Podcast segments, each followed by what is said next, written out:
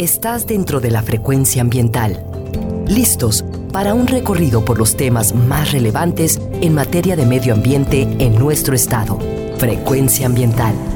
Conduce Sandra Gallo Corona. Bienvenidos. Hola, muy buenas tardes. Bienvenidos a su programa Frecuencia Ambiental. Soy Sandra Gallo y los acompañaré hoy sábado 5 de septiembre hasta las 4 de la tarde. Comenzamos ya un nuevo mes sean bienvenidos a conocer acerca de los temas ambientales que se generan en Jalisco. Continuamos realizando nuestro programa a la distancia, pero nos unimos con ustedes desde la frecuencia de Jalisco Radio en el área metropolitana de Guadalajara a través del 96.3 FM y del 630 de AM. Enviamos saludos a quienes nos escuchan en Ciudad Guzmán y también en la costa de Puerto Vallarta y la Riviera Nayarit. Gracias también a quienes nos escuchan en su teléfono móvil o computadora y nos sintonizan a través de www.jaliscoradio.com. También puedes encontrarnos como podcast en Spotify eh, a través del enlace gobhal.mx diagonal Spotify Frecuencia Ambiental. Puedes comunicarte con nosotros a través de nuestras redes sociales en la página de Facebook Secretaría de Medio Ambiente y Desarrollo Territorial, así como también vía Twitter en arroba semadethal.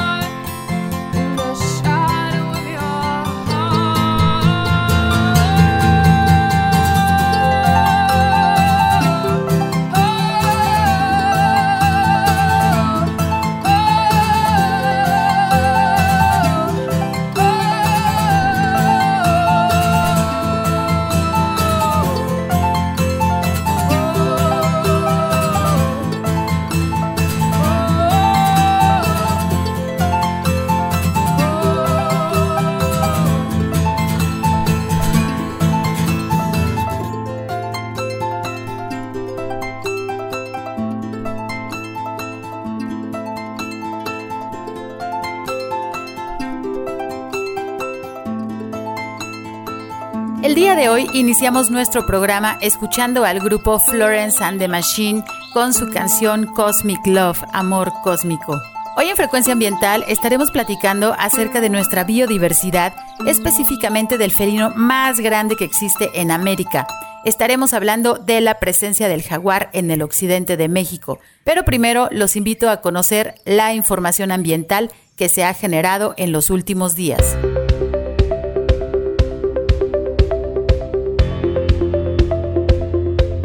Extiende la consulta pública sobre el ordenamiento territorial de la región Costa Alegre. El gobierno de Jalisco, a través de la CEMADET, en coordinación con la Semarnat, la SEDATU, así como los municipios de Cabo Corrientes, Cihuatlán, La Huerta y Tomatlán, convocan a la consulta pública de los instrumentos de ordenamiento territorial de la región Costa Alegre. La consulta pública está disponible a través del portal de la CEMADET y en el enlace gobhal.mx diagonal consulta ordenamientos. La convocatoria cierra el próximo 9 de octubre. El gobierno de Jalisco, a través de la Secretaría de Medio Ambiente y Desarrollo Territorial, en coordinación con los municipios de Chapala, Jamay, Jocotepec, Ocotlán, Poncitlán, Tizapán el Alto y Tuxcueca, invitan a los ciudadanos a participar en la consulta pública de los instrumentos de ordenamiento territorial de la región Chapala. Con esta consulta pública se busca promover la colaboración para el aprovechamiento sustentable del territorio. Puedes participar vía electrónica a través del portal de la CEMADET y en el enlace gobhal.mx diagonal consulta ordenamientos. Date prisa porque la convocatoria cierra este próximo 18 de septiembre. Como parte del plan Jalisco COVID-19, les recordamos que al día de hoy las áreas naturales protegidas de Jalisco continúan cerradas hasta nuevo aviso, con excepción del bosque La Primavera. Te pedimos que si visitas el bosque, utilices cubrebocas y atiende las indicaciones de los guardaparques. Puedes consultar los horarios de visita y su protocolo en el enlace gobhal mx diagonal protocolo PLP y en las redes sociales del Área de Protección de Flora y Fauna La Primavera. Les recordamos que para hacer uso de espacios públicos como los parques urbanos es necesario seguir los protocolos de seguridad debido a la enfermedad de COVID-19. Debes realizar visitas breves, evita aglomeraciones, el uso de cubrebocas es obligatorio en todo momento. Si requieres más información, visita la página de Facebook de la Agencia Metropolitana de Bosques Urbanos. Recordamos que todos debemos actuar para reducir la enfermedad del dengue. Si tienes en casa recipientes que almacenen agua, debes limpiarlos, voltearlos y taparlos para evitar que el mosquito Aedes aegypti se reproduzca. Evita que tu casa sea un foco de infección para tu familia. El dengue es una enfermedad grave que tú puedes evitar. Todos debemos tomar precauciones para evitar contagios por COVID-19. En casa debes separar tus residuos en orgánicos, inorgánicos y sanitarios. Asegúrate de cerrar bien las bolsas. No olvides rociar la bolsa de los residuos sanitarios con cloro. Recuerda que debes ser responsable con tus residuos y entre todos debemos cuidarnos. La temperatura promedio de nuestro planeta ha aumentado desde la revolución industrial debido a las actividades humanas que alteran la composición de la atmósfera. Para identificar el origen de los gases efecto invernadero, en Jalisco hemos actualizado el inventario estatal de emisiones. Puedes consultarlo en la página de Semadet y en el enlace gobhal.mx diagonal inventario GEI. En el marco del conversatorio geográfico sobre los límites territoriales, la Secretaría de Medio Ambiente y Desarrollo Territorial presentó los esquemas de Asociación Intermunicipal de Jalisco. Actualmente Jalisco cuenta con 11 juntas intermunicipales de medio ambiente organizadas bajo un enfoque de cuenca. Actualmente se incluye a 113 municipios, lo que corresponde al 90% del territorio jalisciense. El modelo de juntas intermunicipales permite mejores condiciones para los gobiernos municipales de realizar acciones a largo plazo y atender situaciones específicas de cada región, como el cambio de uso de suelo, la deforestación, el manejo del fuego, la conservación de la biodiversidad y la gestión de los residuos, esto último a través de los sistemas intermunicipales de manejo de residuos o CIMARES. Puedes acceder a este conversatorio a través del canal del Congreso del Estado en las plataformas de YouTube y Facebook, así como en Twitter en arroba Congreso TV.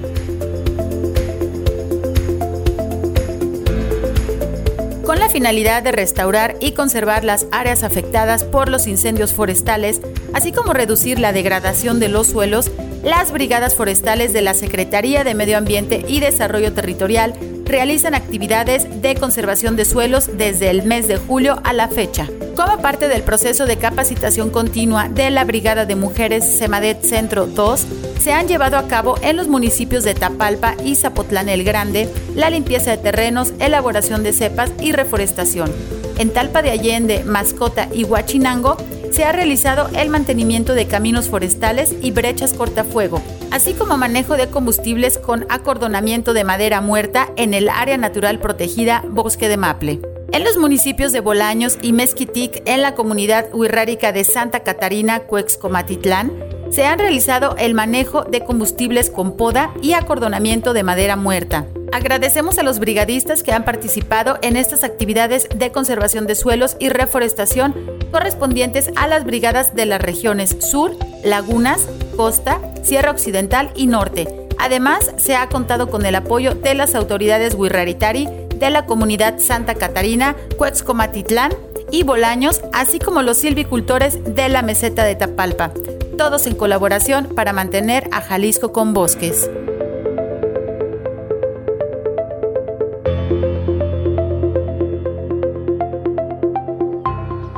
Día de hoy en Frecuencia Ambiental vamos a platicar acerca de los felinos más grandes que existen en el continente americano. El jaguar o jaguarete de la especie Pantera onca es un felino carnívoro. Es la única de las cinco especies de pantera que se encuentra en América. Es el felino más grande del continente y el tercero más grande del mundo después del tigre y el león. La Unión Internacional para la Conservación de la Naturaleza estima que la población de jaguares ha disminuido entre 20 y 25% en los últimos 21 años, aunque esta estimación podría ser mucho mayor debido a la dificultad de evaluar a las poblaciones aisladas. La pérdida y degradación del hábitat son las mayores amenazas para la supervivencia a largo plazo de los jaguares, ya que necesitan grandes áreas para cazar y tener a sus crías, la caza furtiva y el comercio ilegal son amenazas muy vigentes para esta especie. Dentro de la cosmovisión y la historia de las culturas prehispánicas de México, el jaguar es un portador de diversas energías sagradas. El jaguar es un símbolo de poder que reina en el corazón de la tierra y en la parte oscura del universo. El jaguar simbolizaba la noche y era el nahual por excelencia de los hombres más importantes como los gobernantes y sacerdotes, de aquellos hombres vinculados a lo sobrenatural como los hechiceros y de los propios dioses como Tezcatlipoca. La humanidad moderna en algún momento rompió su conexión de respeto a la naturaleza y rompió su conexión con sus antiguos dioses, llevando a las poblaciones de jaguar al aislamiento y poniendo en riesgo su sobrevivencia. Vamos a ir a nuestra primer pausa. Ya está con nosotros nuestra invitada para platicar acerca de los jaguares en el occidente de México. Regresamos en unos minutos. Frecuencia ambiental. Vuelve en unos momentos. Quédate con nosotros.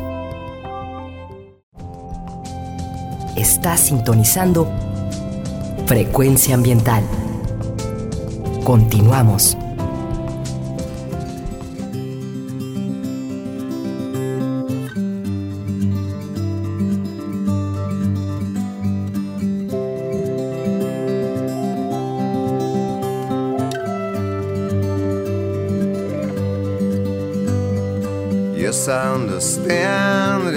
Life must end. Uh-huh.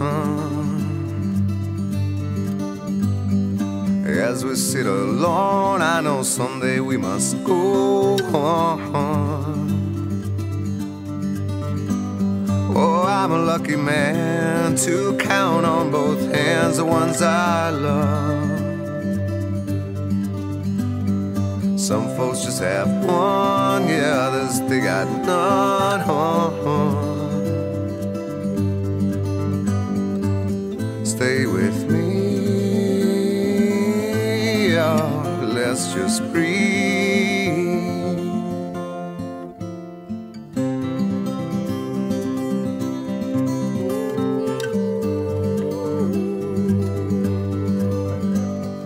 Practiced on my sins, never gonna let me win. Oh, oh.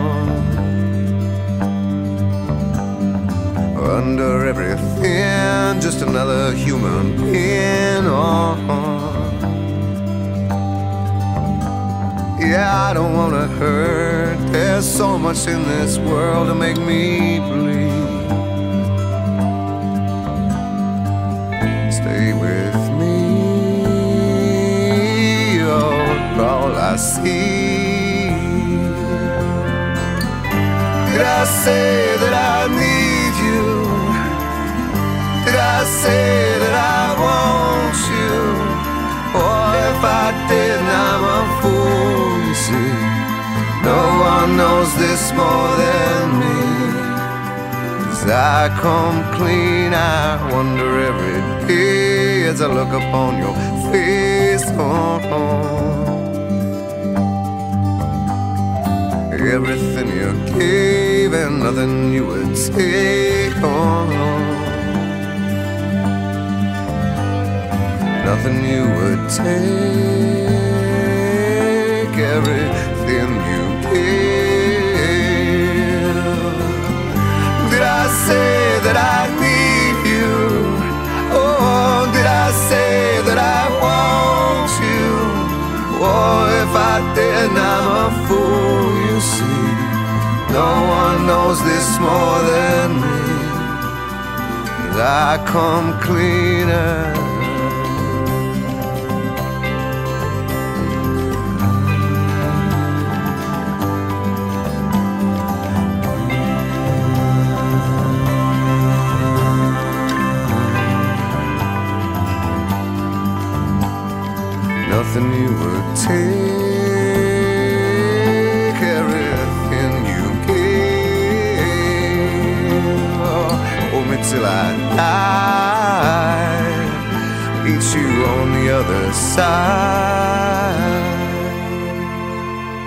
Estamos de regreso después de escuchar la súper disfrutable voz de Eddie Vedder con el grupo Pearl Jam y su canción Just Breathe.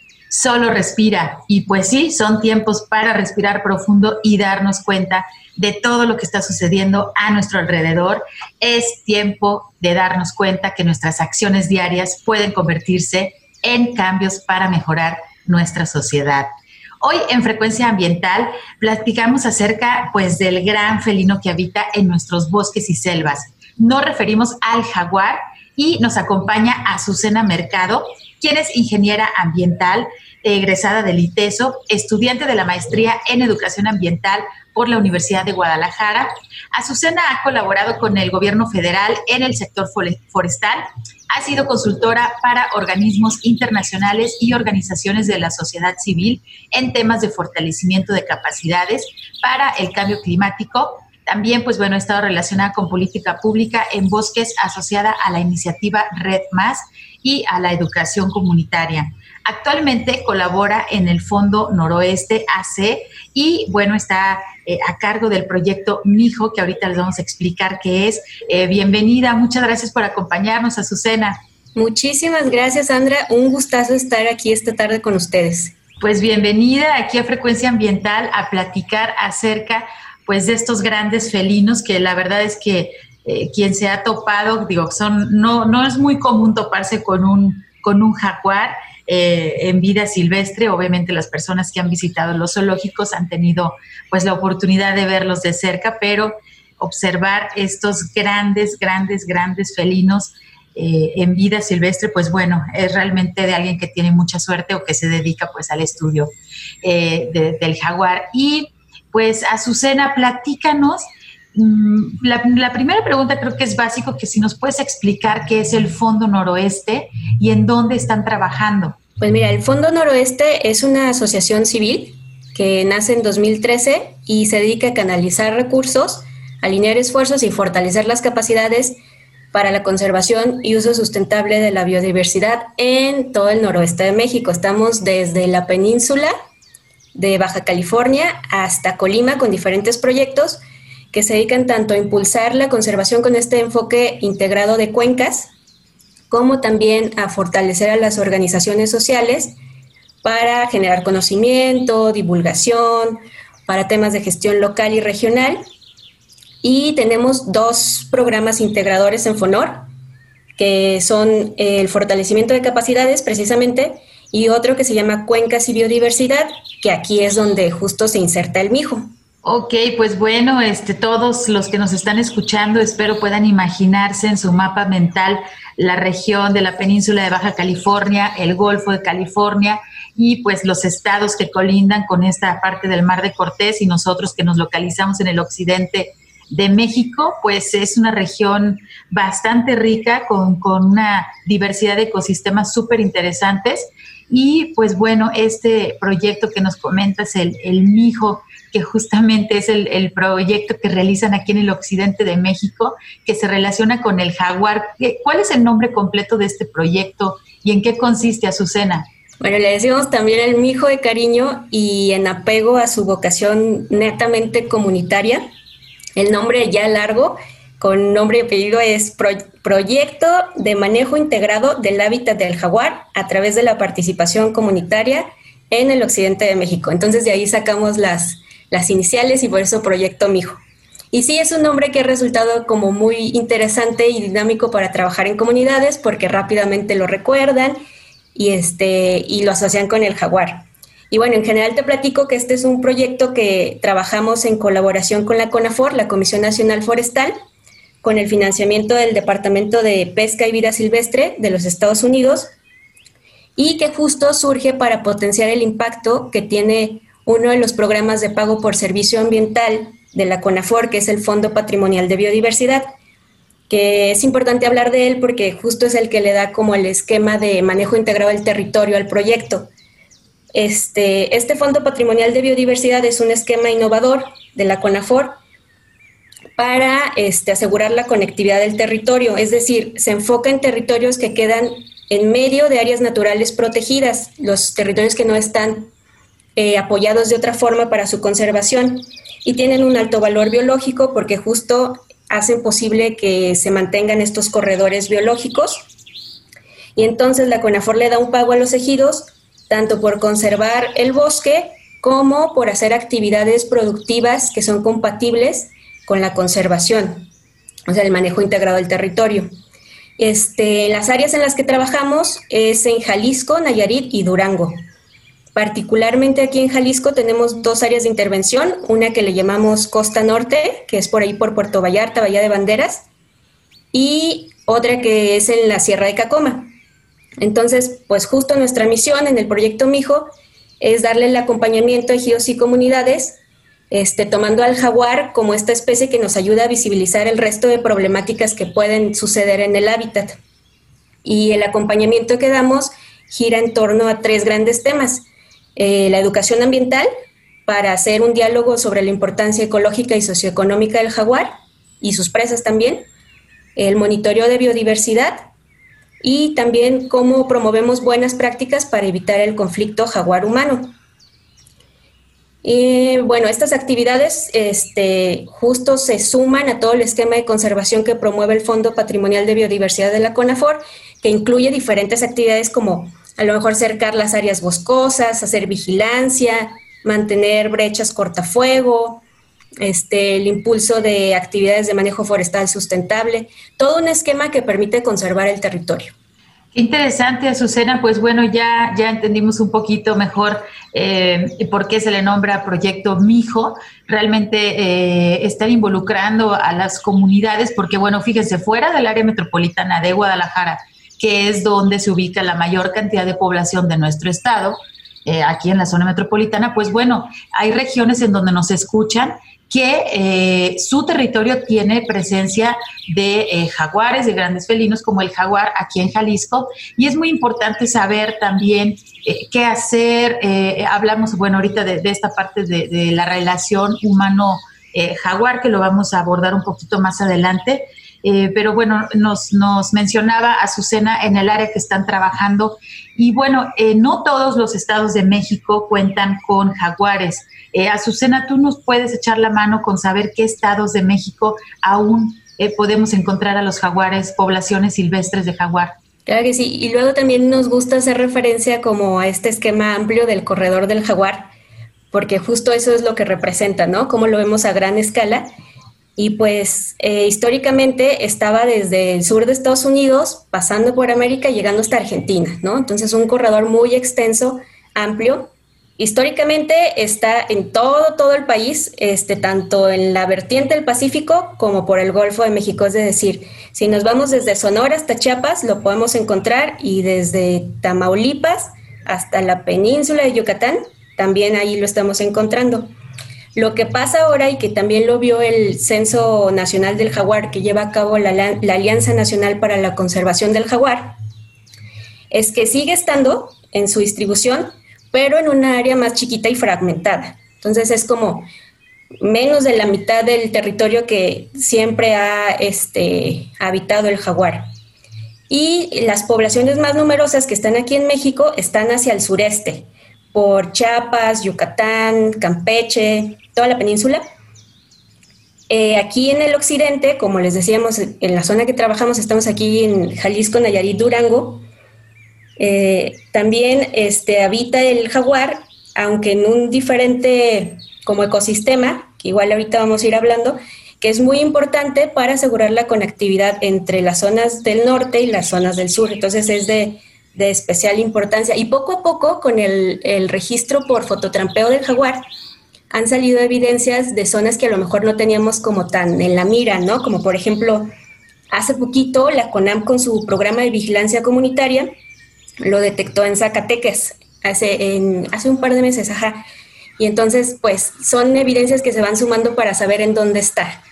Sí, y es que lo que nos comentan, pues bueno, sabemos que em, la expansión urbana y las actividades humanas, pues han fragmentado los diferentes ecosistemas y estos grandes depredadores que sabemos, de hecho, me atrevo a decir que todos los grandes depredadores eh, del planeta pues se encuentran eh, con sus poblaciones reducidas gracias a las actividades humanas. Y bueno, si bien se tiene una población, eh, la mayoría de la población está en el sureste del país, como lo comenta Susana, aunque sean poquitos ejemplares, pues bueno, debemos trabajar en la conservación. Y lo que mencionas es súper importante, que es eh, obviamente relacionada a las comunidades en donde habita también el jaguar, pero asociarlo con la conservación de del hábitat, de los ecosistemas. Ahorita lo que hablas de los corredores, pues bueno, nos das a entender que los jaguares son eh, fauna también que se mueven, que se desplazan, que necesitan territorio y que es parte pues de sus hábitos. Y recordemos aparte que es una especie que representaba una deidad prehispánica en nuestra cultura mexicana, al igual que el quetzal, eh, al igual que bueno, otros, otras especies. El jaguar ha sido muy importante en nuestra cultura y pues vale definitivamente la pena rescatarlo a nivel cultural, tanto a nivel eh, biológico. Y ahorita nos mencionabas, Azucena, eh, los ecosistemas. En el caso de Jalisco, ¿en, cuál, ¿en cuáles ecosistemas podemos encontrar jaguares? Fíjate que en alguna de las charlas que nos compartía el doctor Rodrigo Núñez, nos decía que, se creía que el jaguar era un animal muy sensible a los cambios, pero cada vez se demuestra más que es un animal adaptable, es un animal como que resiste. Y lo podemos ver en su corredor extenso, ¿no? Que, que tiene. Entonces, si nos vamos a la Sierra Madre Occidental o a la Oriental, pues vamos a hacer un recorrido por diferentes ecosistemas, ¿no? En este 26% de territorio que ocupa el jaguar, va desde regiones tropicales y subtropicales, o sea, le gusta tanto estar en el mar, ahí en las marismas, en lugares muy de agua, las selvas altas, medianas, bajas, hasta pasar hasta otros ecosistemas muy diferentes, como por ejemplo si nos vamos a Sonora, lo vamos a ver en matorrales áridos y semiáridos. Y aquí, por ejemplo, en la región occidente, lo que habita mucho son los bosques templados eh, de pino, encino o mesófilos o de niebla. Ok, bueno, pues eh, esto implica que cuando ustedes manejan de, eh, ya sea, ah, bueno, de la zona metropolitana hacia la costa, pues obviamente están cruzando también territorio jaguar. Y aquí quiero hacer una petición para todos los automovilistas, es manejar con precaución, porque obviamente eh, el atropellamiento de fauna silvestre es algo muy común en las carreteras de nuestro estado y de todo el país. Entonces, bueno, pues es fauna silvestre, nosotros estamos por ahí fragmentando el hábitat, les pedimos que manejen con cuidado y abran sus ojos para que eviten el atropellamiento de fauna silvestre como puede ser eh, estos grandes felinos. Em, eh, Azucena, ¿cuál es la importancia de un jaguar en el ecosistema? Pues creo que ahorita es el tiempo ideal para reflexionar de cerca lo que sucede cuando hay un desequilibrio que tiene que ver con razones ambientales y que se relaciona con nosotros, ¿no? Hemos podido experimentar la importancia y las repercusiones que tiene respetar al resto de seres vivos con los que compartimos esta casa y vemos que hay impactos de salud física, mental, de convivencia, económicos y le seguimos sumando, ¿no? En fin. Este, en particular del jaguar, eh, desde el punto de vista biológico, pues es un depredador tope lo que significa que, está a cargo de regular las poblaciones de los animales que están en la cadena trófica abajo de él. Entonces, si él falta, lo vamos a notar tanto en la abundancia como en el comportamiento de sus presas. Y esto puede hacerse como cada vez más grande. No significa que si quitas un jaguar, quitamos un venado, sino que cada vez se va amplificando el efecto, las consecuencias de que no esté el jaguar en el ecosistema. Luego por ahí también una anécdota, no anécdota, más bien el resultado de, un experimento lo cuentan mucho para ejemplificar qué pasa cuando, cuando un depredador tope no está en el ecosistema y es el que, el que sucedió cuando reintrodujeron lobos al parque de Yellowstone en Estados Unidos. Y es que a partir de que volvieron los lobos, se empezó a regenerar el bosque por primera vez en 50 años, porque antes los alces, que estaban libres y muy a gusto, este, se comían y se comían los retoños, ¿no? Y entonces cuando llega el lobo, le tienen miedo y pasan más tiempo ocultos y entonces empieza a haber un equilibrio en el ecosistema. Y se, supone o se, piensa que algo similar puede suceder con, los jaguares al controlar las poblaciones de herbívoros, ¿no? Por ejemplo, dicen, ¿qué pasa si, si no hay jaguar? Pues a lo mejor los pecarís empiezan a, a hacer poblaciones enormes y luego se van a los cultivos de las personas que viven cerca de ahí del territorio del jaguar y pues se comen todo lo que hay de cultivo, ¿no? Pueden ser este, ejemplos de lo que sucedería si no tenemos a un depredador tope como, como el jaguar. Es toda una serie de impactos que nos hace recordar siempre, siempre que somos esta interacción dependiente del resto de animales y seres vivos con los que convivimos, ¿no? Y que luego tiene que ver con, con otros impactos más finos como el ciclaje de nutrientes o cómo se compone el suelo, porque todo va desencadenando como muchos efectos. Sí, pues todo en la naturaleza está relacionado, ¿no? La, la, abundancia o la carencia, la presencia o la ausencia de especies, pues tiene una una consecuencia, como le está platicando Azucena, no directamente, eh, no nada más directamente sobre eh, las presas, sino sobre los ecosistemas mismos. Por eso el tener la presencia de estas especies como el jaguar en nuestros bosques y en nuestras selvas es muy importante y pues bueno, debemos tomar eh, cartas en el asunto para que los ecosistemas, los ambientes donde ellos viven, pues no estén tan fragmentados. Eh, Azucena, estamos a punto de irnos a nuestro eh, corte de estación, pero eh, antes de irnos, si nos puedes mencionar un poquito acerca del comportamiento del jaguar, como eh, ellos viajan grandes distancias, hablabas de los corredores, este, si nos puedes mencionar, por favor. Sí, claro que sí. Depende mucho también de la disponibilidad de presas que haya, como nosotros, ¿no? Si tenemos alimento aquí cerca, a lo mejor no tenemos que recorrer tanta distancia para conseguirlo pero en general, para que nos sirva a imaginarnos, y también es muy bueno como concebir que es un animal muy grande, ¿no? Es el felino más grande de América. Entonces, sí necesita una extensión grande porque además es de súper buen diente. O sea, le, identifican como 85 presas diferentes. Imagínate un animal que en condiciones como muy abundantes puede pesar 150 kilos. Digo, aquí no pesan tanto, aquí son más como 60 kilos, son más chiquitillos, pero pues sí es como similar a lo que pesamos varios mexicanos, mexicanas, ¿no? Entonces, este, aproximadamente una hembra puede ocupar un territorio como de 30 kilómetros cuadrados hasta 130 kilómetros cuadrados y un macho va a ocupar el doble aproximadamente. Entonces la hembra menos porque cuida a sus cachorros, tiene que alimentarlos, menos espacio y el jaguar sí es muy territorial, entonces tiene que ir a buscar a lo largo de su territorio, ¿no? Wow, bueno, pues más datos acerca de los jaguares. Vamos a irnos a nuestro corte de estación, pero quédense con nosotros. Regresamos, estamos platicando acerca, bueno, de esta asociación civil del proyecto eh, de Fonor, el proyecto Mijo, que está relacionado con, eh, pues, los estudios y el manejo integral de los jaguares en el occidente de México. Regresamos en unos minutos. Frecuencia ambiental regresa en unos minutos.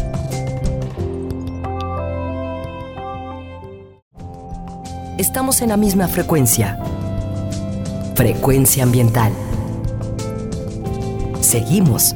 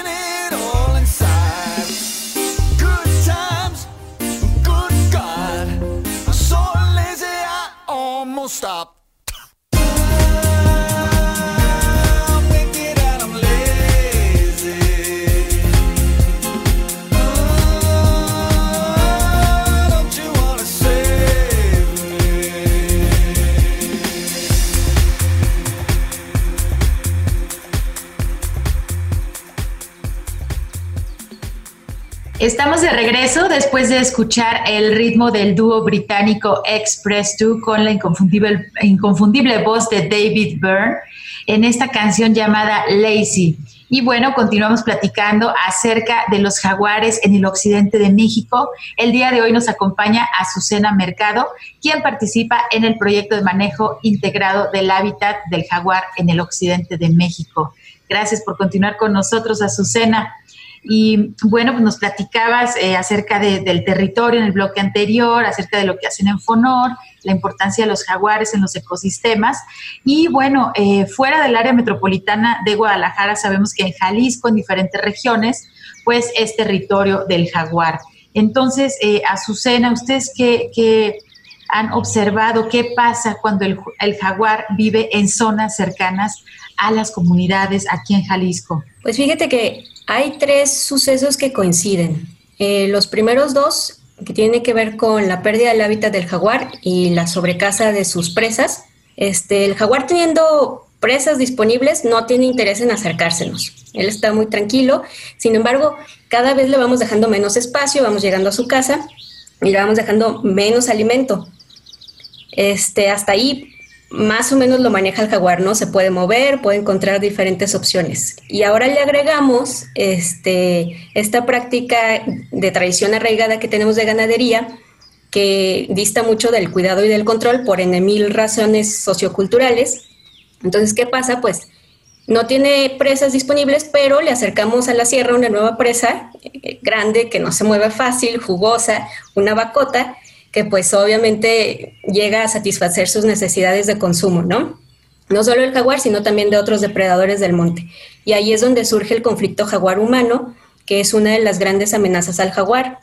Eh, algunas veces este, algún, algún elemento del ganado es atacado por un depredador, obviamente causa el enojo de quien lo pierde y muchas veces eh, deciden organizarse para ir a cazarlo y la gran mayoría de las veces le toca al jaguar porque es el que está en el imaginario como el animal feroz que depreda todo, ¿no? Y por, un poquito por el desconocimiento de su, de su importancia ahí en el ecosistema.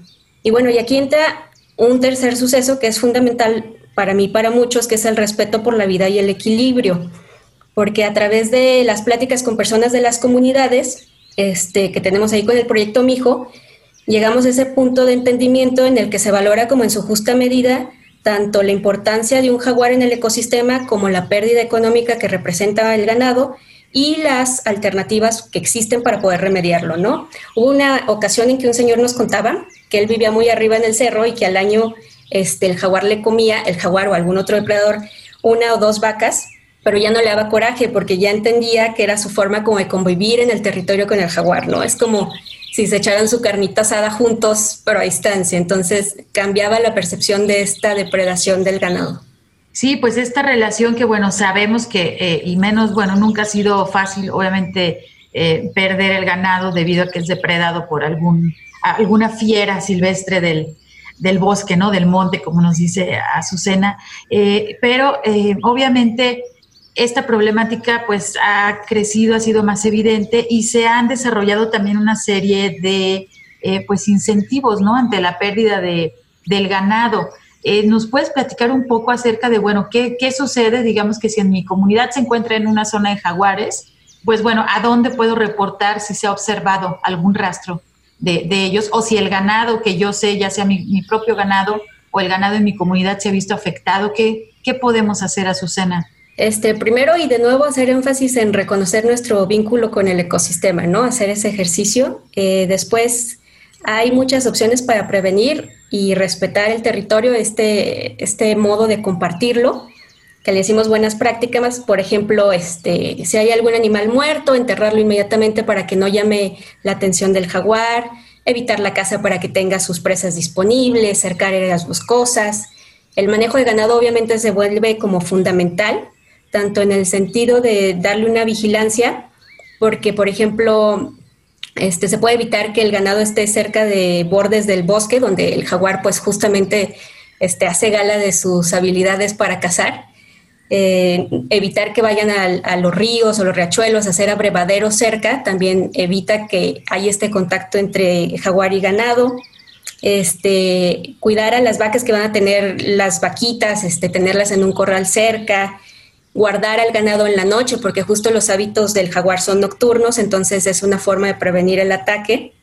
Llevar el control veterinario, obviamente, te hace ver si un animal está enfermo o débil, pues para que no sea una presa fácil del jaguar. Eh, también identificar los diferentes depredadores nos ayuda como a cambiar esta concepción de que solo es el jaguar el que depreda ganado, ¿no? Y bueno, y si ya sucede que hay este, algún ataque de, de ganado, este, primero, Recordar que el jaguar está clasificado como en peligro de extinción en la norma 59 y por tanto está eh, penado cazarlo. Y entonces, dicho esto, pues puedes con, eh, contactar a la Confederación Nacional de Organizaciones Ganaderas, que tiene un fondo de aseguramiento que ayuda a resarcir el daño por la pérdida de, ganado y cubre tanto vacas, chivos, borregos, diferentes especies, ¿no? Entonces, es una herramienta que ayuda a, a, que no tengamos como ese impulso de ir a cazar el jaguar, sino que encontremos una forma de disminuir la pérdida, no paga totalmente el precio de, la, del ganado, pero ayuda a, disminuir el impacto. Sí, lo que mencionas, pues una palabra muy importante es el manejo.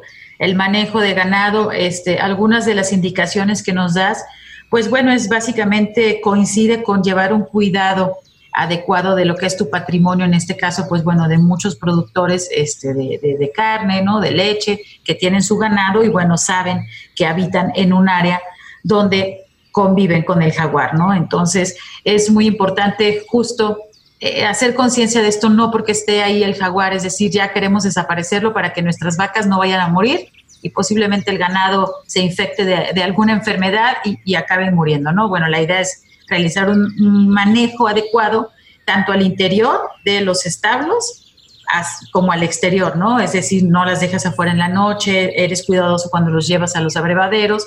Entonces, pues bueno, es lo que se invita a realizar un, correcto manejo del ganado para que, pues, eh, evitar, ¿no? La convivencia con estos animales silvestres, como son los, los jaguares en Jalisco y, bueno, en general en, en donde todavía existen. ¿Nos puede repetir el nombre, Azucena, por favor, a dónde pueden comunicarse? Sí, es el Fondo de Aseguramiento eh, por Muerte Depredador de la Confederación Nacional de Organizaciones Ganaderas. Ahí les va el número por si quieren anotarlo Perfecto. para que lo tengan a la mano. Es 55 91 26 9400. Y ahí hay que insistirle. Ok, y si no, bueno, también se pueden poner en contacto con nosotros, eh, Secretaría de Medio Ambiente y Desarrollo Territorial, y obviamente les ayudaremos para canalizar estas, estas situaciones. Y bueno, Azucena, ustedes específicamente eh, aquí en la parte de Jalisco, eh, nos mencionabas en, en, el bloque anterior que realizan actividades de educación. ¿Con qué comunidades han estado trabajando y cuáles son las actividades que realizan? Aquí en Jalisco trabajamos con 14 ejidos y comunidades y 27 pequeños propietarios. Ahí por Cacoma y este, en la costa norte de, ahí de Jalisco, por ahí por Vallarta. Y bueno, y trabajamos diferentes actividades que tienen que ver con los objetivos del proyecto, que son educación ambiental, monitoreo de biodiversidad y buenas prácticas para el manejo, siempre en la mano de expertos regionales que son muy generosos con su tiempo y conocimiento, tanto con nosotros como con las comunidades, como el doctor Juan Pablo Esparza del CUC Sur de la Universidad de Guadalajara, como el doctor Rodrigo Núñez del Proyecto Jaguar, siempre están compartiendo con nosotros. Siempre tenemos talleres que buscamos que sean pertinentes, adecuados y divertidos para los ejidatarios, las ejidatarias que están trabajando con nosotros para que se entienda y haya un buen diálogo en el que nosotros aprendemos y ellos también nos comparten este, qué pasa con el jaguar en sus comunidades. Luego también tenemos unos eventos educativos o festivales que nos han gustado mucho porque son parte de esta dinámica de conocer al jaguar, en los que llevamos el gran rugido, le decimos, a localidades que están cercanas a, a lugares donde habita el jaguar, como Autlán o Casimiro Castillo, en donde, por ejemplo, ahí trabajamos de la mano de expertos en juego creativo como Estación Maker para hacer una reapropiación del espacio público y para impulsar una fiesta del jaguar. Entonces ponemos ahí lotería, proyección de cortometrajes, exponemos fotografías que son resultado de las brigadas comunitarias, van los guardianes del jaguar que le llamamos nosotros, a los monitores comunitarios, a platicarle a la gente sobre qué es lo que hacen. Y bueno, y se arma una dinámica muy interesante ahí para reconocer al jaguar que está cerca del territorio. También trabajamos como en los temas de monitoreo de, biodiversidad, tanto para reconocer la presencia del jaguar como mostrar la riqueza del sitio, los comportamientos de la fauna, pero también en un sentido de reafirmar la identidad de los ejidos y comunidades que ahora ya no solo este, saben de escuchar lo que hay en su territorio, sino que tienen evidencia y la pueden usar tanto para buscar más financiamientos como para fortalecerse ellos mismos. Claro, porque la presencia del jaguar, pues bueno, también debe ser una fortaleza para, para los ejidos. Y en estas actividades que nos platicas, ¿cuál es la percepción o bueno, lo que han notado ustedes a través de este trabajo con las comunidades, ¿cuál es la percepción de los habitantes hacia la presencia del jaguar en su territorio? Fíjate que a través del proyecto hemos hecho ejercicios para, para indagar cómo qué es esto, qué sucede, cuáles son sus percepciones. Y hay resultados muy buenos porque las comunidades conocen la importancia del jaguar y les gustaría que hubiera más. A veces un porcentaje bajito menciona que hay una relación negativa de la comunidad con el jaguar y esto es lo que justamente queremos trabajar y seguir reforzando. Este, pero siempre sus propuestas son para seguir fortaleciendo la conservación del jaguar, ¿no? y se nota un trabajo pues ahí de diálogo y de estar este, recordando la importancia del jaguar. Pero, por ejemplo, eh, Juan Pablo Esparza, junto con otros investigadores, evaluaron como la percepción del jaguar que tienen los niños en comunidades de, de Manatlán, de la Sierra de Manatlán, a través del dibujo, ¿no? Y les preguntaban, bueno, a ver, díganos este, a qué animales le tienen miedo, qué animales viven aquí cerquita. Y lo que encontraron es que los niños no asocian al jaguar con ese territorio cercanito que tienen, ¿no? Estando ahí en la reserva de la biosfera de Manantlán. Pero sí lo conciben como un animal peligroso y sí lo ubican, sí más o menos saben cómo es. Y lo que piensan que come el jaguar y lo dibujan así muy impresionante son vacas y humanos. Esa es su percepción del jaguar, ¿no? Entonces, los resultados indican pues que hay que seguir trabajando justo en esa percepción, ¿no? Y seguir trabajando en la educación y en el diálogo. Sí, pues súper importante el que estén trabajando con las comunidades, pero con esta base científica. Recordemos que para todo estudio de la naturaleza necesitamos estas bases científicas y les mandamos muchos saludos a eh, los investigadores que están trabajando en este proyecto también. Y pues bueno, la percepción, ¿no? El jaguar es peligroso, pero muchas veces no sabemos que un mosquito puede transmitir virus como el dengue y puede eh, ocasionarnos también la pérdida de, la vida. Entonces, pues hay que promover la educación ambiental eh, dentro y fuera de las ciudades y sobre todo pues en estas regiones donde se tiene una mayor eh, diversidad biológica aquí en nuestro estado. Híjole, pues estamos en la parte final de nuestro programa Continuamos respaldando la campaña Quédate en casa. Les pedimos que por favor usen su cubrebocas cuando deban salir a la calle. Ayuden a reducir las consecuencias de esta pandemia de coronavirus. Quiero agradecer muchísimo la presencia de nuestra invitada, Azucena Mercado del Fondo Noroeste. Muchísimas gracias. Un gustazo haber estado aquí con ustedes y cualquier duda y cualquier inquietud, aquí estamos para ustedes. Muchas gracias. Y nos puedes decir nada más tus redes sociales para las personas eh, interesadas en los proyectos de, FONOR. Sí, ahí estamos eh, en Facebook como Proyecto Mijo Jaguar Occidental, en Twitter Instagram como Proyecto Mijo y arroba Fonor también en todas las redes sociales. Pues muchas gracias. Visiten eh, estas páginas para obtener más información acerca de estos proyectos como el Jaguar en Occidente de México. Muchas gracias también a Marco Barajas por su ayuda en los controles desde Jalisco Radio. Mi nombre es Sandra Gallo y les agradezco mucho su escucha. Que tengan muy buen fin de semana. Los esperamos el próximo sábado a las 3 de la tarde. Por hoy ha sido todo en Frecuencia Ambiental. Te esperamos el próximo sábado a las 3 de la tarde para seguir explorando los temas relevantes del medio ambiente de nuestro estado y más allá. Frecuencia Ambiental, una coproducción de la Secretaría de Medio Ambiente y Desarrollo Territorial y JB Jalisco Radio. Hasta entonces.